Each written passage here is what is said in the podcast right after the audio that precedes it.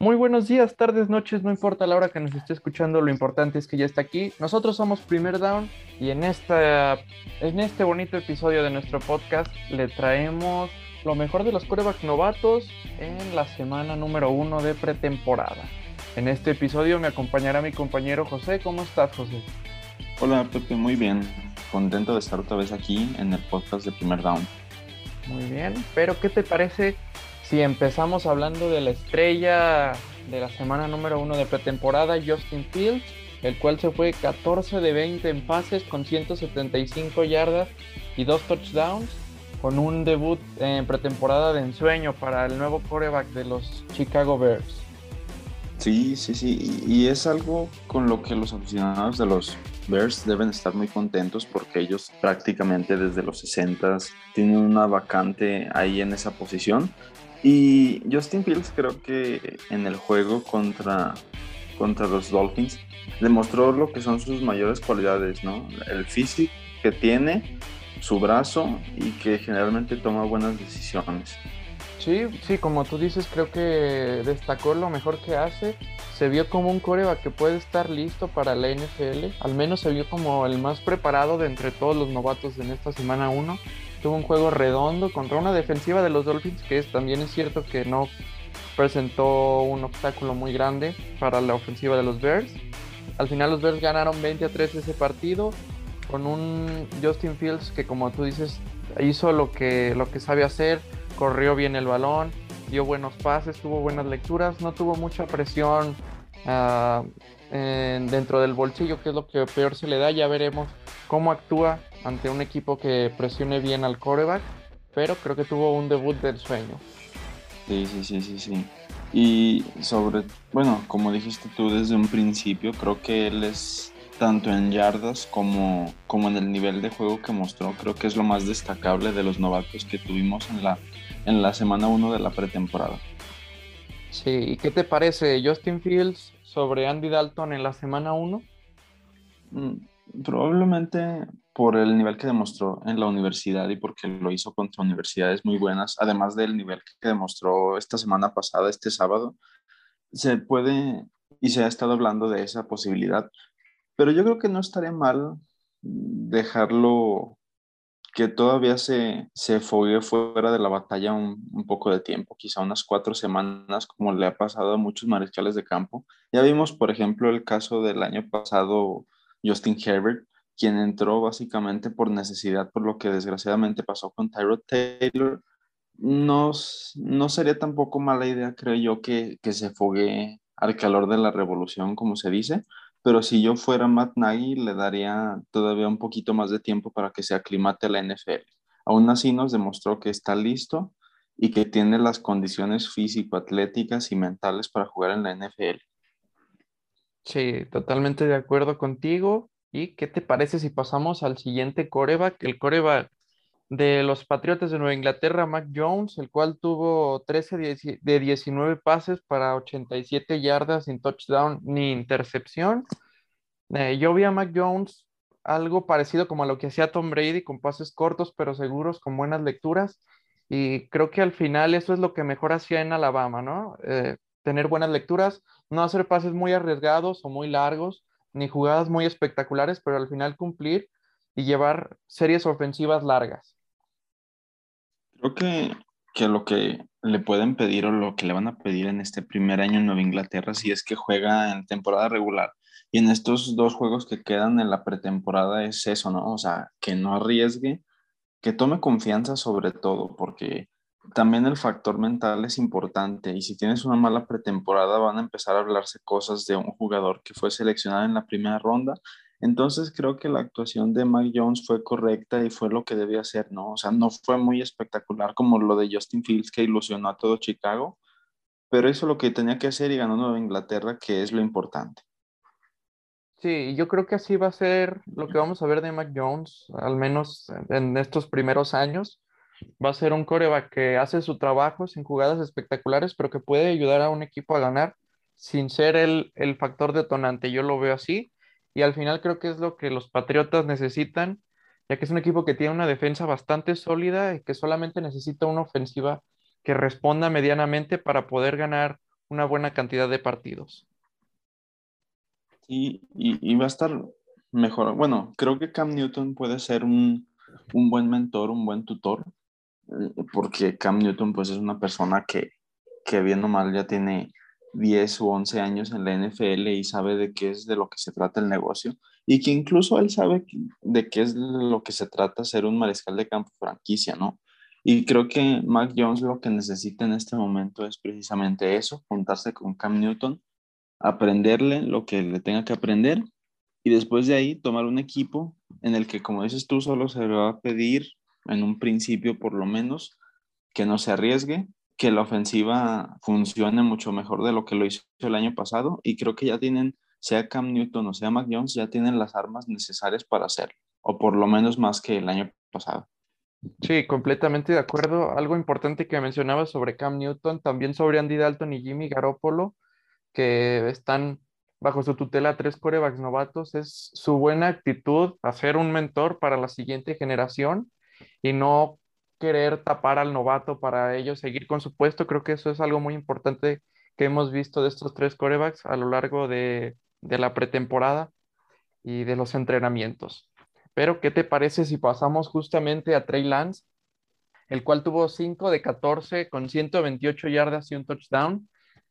Creo que Trey Lance nos demostró justamente el tipo de jugador que es actualmente que es un coreback con muchísimo talento y muchísimo potencial, pero que le falta todavía muchísimo desarrollo. La línea ofensiva no jugó muy bien, lo, le, hicieron cuatro sacks a lo largo del partido, pero nos demostró eso, nos demostró que cuando tiene espacio y cuando le dan tiempo, puede jugar muy bien. Un pase de prácticamente 50 yardas que termina en una anotación de 80 yardas un partido completo. Shanahan no lo dejó correr. Creo que esto va a ser importante porque lo vamos a ver corriendo en la temporada regular, como ya lo dijo, en jugadas especiales. Creo que no quiso gastar esa bala en un partido donde no vale nada. Y sí, creo que no hay, no hay nada más que decir de Trey Lance, que es un coreback con mucho talento, pero que le falta todavía mucho desarrollo. Sí, sí, como dices tú, lo más destacable fue ese bombazo de 80 yardas que por cierto fue un pase que nos demuestra cuáles son sus mejores cualidades. Pero otra cosa que, que tú decías es, es eso, ¿no? O sea, que probablemente no vaya a jugar esa temporada, pero si es que lo llega a hacer por cualquier situación, por una desafortunada lesión, por una baja de juego o por lo que sea de Jimmy G, lo que va a necesitar es, bueno, más maduración, respaldo de Shanahan, respaldo de su línea ofensiva y de sus corredores. Sí, sí, sí, totalmente de acuerdo, pero creo que hay ilusión en la Bahía con Trey Lance, sobre todo viendo de cara hasta dentro de la próxima temporada, no esta que va a empezar en septiembre. Luego tenemos a las dos primeras selecciones colegiales de este último draft, los cuales tuvieron prácticamente partidos idénticos, ambos con 6 de 9 completos, Trevor Lawrence con 71 yardas y Zach Wilson con 63 yardas en arranques un tanto discretos para ambos corebacks que se ha visto en training camp que han tenido problemas para adaptarse a la velocidad de la NFL, cometiendo muchos errores y que parece que no están listos para la semana 1. Y, y, eso es un problema enorme lo que dices, de que por lo menos en este momento no parecieran estar listos para la semana 1, sobre todo porque, bueno, Trevor Lawrence tiene a Garner Minshew, quien tiene dos temporadas jugando como titular en la NFL, pero Zach Wilson no tiene a nadie que lo respalde y que le enseñe lo que es jugar en la NFL, a diferencia de los tres mariscales de campo que ya mencionamos. Eh, y eso es lo que me preocupa de, de, las primeras dos selecciones del draft de, de este año, ¿no? No tienen ni siquiera tiempo ni alguien que lo respalde como debe de serlo y como lo hicieron otros mariscales de campo con novatos. Así es, como tú dices, parecía, bueno, al menos el caso de Trevor Lawrence, que, iba a iniciar en la semana 1, yo viendo lo que he visto desde el training camp y este primer partido de pretemporada, yo iniciaría con Garner Minshew. Al final los Jacksonville Jaguars no es un equipo que aspire a playoffs ni nada por el estilo. No tienes por qué quemar su, su confianza. haciéndolo iniciar desde la semana 1 en un equipo que tiene una muy mala línea ofensiva y que eh, si bien de armas no va tan mal, tampoco es como que vaya sobrado y su defensiva tampoco los ayuda mucho. En el caso de los Jets, pues es algo similar. Zach Wilson no tuvo una competencia muy alta dentro del colegial y parece que le está costando adaptarse a la NFL, tanto en entrenamientos como en este primer partido de pretemporada. La cosa ahí es que también se esperaba que iniciara desde la semana 1, entonces creo que tanto los Jets como los Jaguars tienen serios problemas. Y sobre todo los Jets, porque los Jaguars tienen el seguro de Minshew, pero los Jets saben que quien va a empezar en la semana 1 muy probablemente sea Zach Wilson. Sí, sí, sí, va a ser un problema. Todavía hay algunos corebacks disponibles eh, sin, sin ningún equipo. Creo que los Jets deberían de tomar alguna opción así, de algún veterano que, que esté dispuesto a iniciar cuatro o cinco partidos en lo que Zach Wilson entiende más cómo funciona la NFL.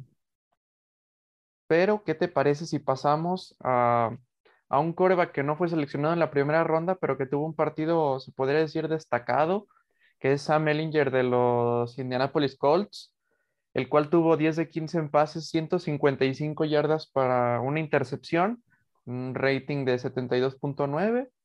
Los Colts al final le ganaron a las Panteras 21 a 18 y parece que Sam Ellinger está tomando la delantera para hacerse del puesto de titular en lo que Carson Wentz se recupera de su lesión del pie.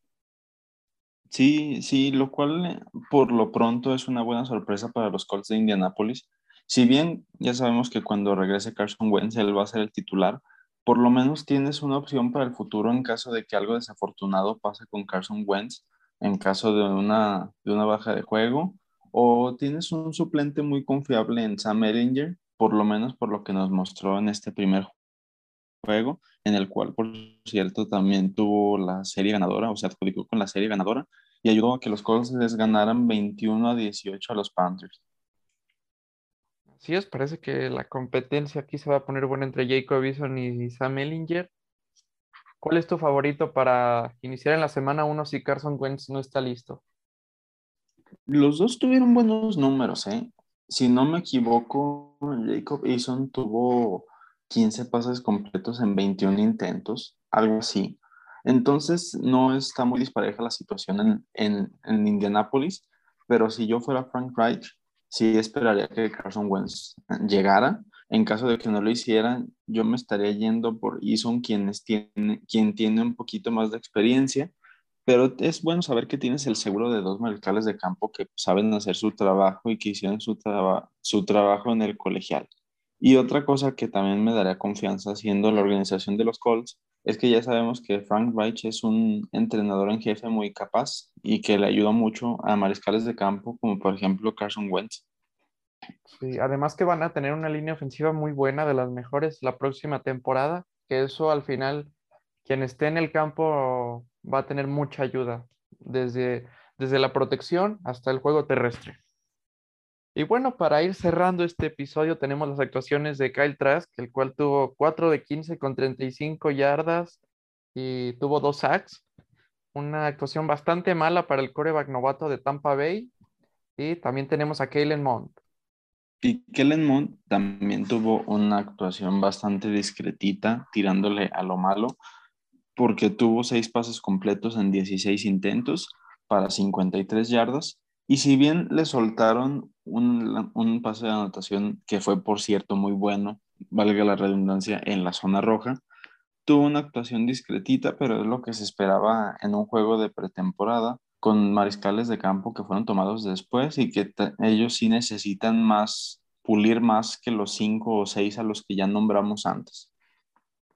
Y ahora sí, para cerrar, tenemos los resultados de, la semana 1 de pretemporada en donde los Steelers le ganaron 24-16 a las Águilas de Filadelfia, los Patriotas 22 13 al Washington Football Team, los Titans 23 3 a los Falcons, los Bills 16 15 a los Leones de Detroit, los Cardenales 19 16 a los Vaqueros de Dallas, los Jefes de Kansas City 19 16 a los 49 de San Francisco, los Osos de Chicago 20 a 13 a los Delfines de Miami, los Broncos 33 a 6 a los vikingos de Minnesota, los Browns de Cleveland 23 a 13 a los Jaguares de Jacksonville, los Ravens de Baltimore 17 a 14 a los Santos de Nueva Orleans, los Jets se llevan el derby de Nueva York 12 a 7 en frente a los Giants, los Bengals ganaron 19 a 14 a los Bucaneros, los Texans, los Texans 26 a 7 a los empacadores de Green Bay,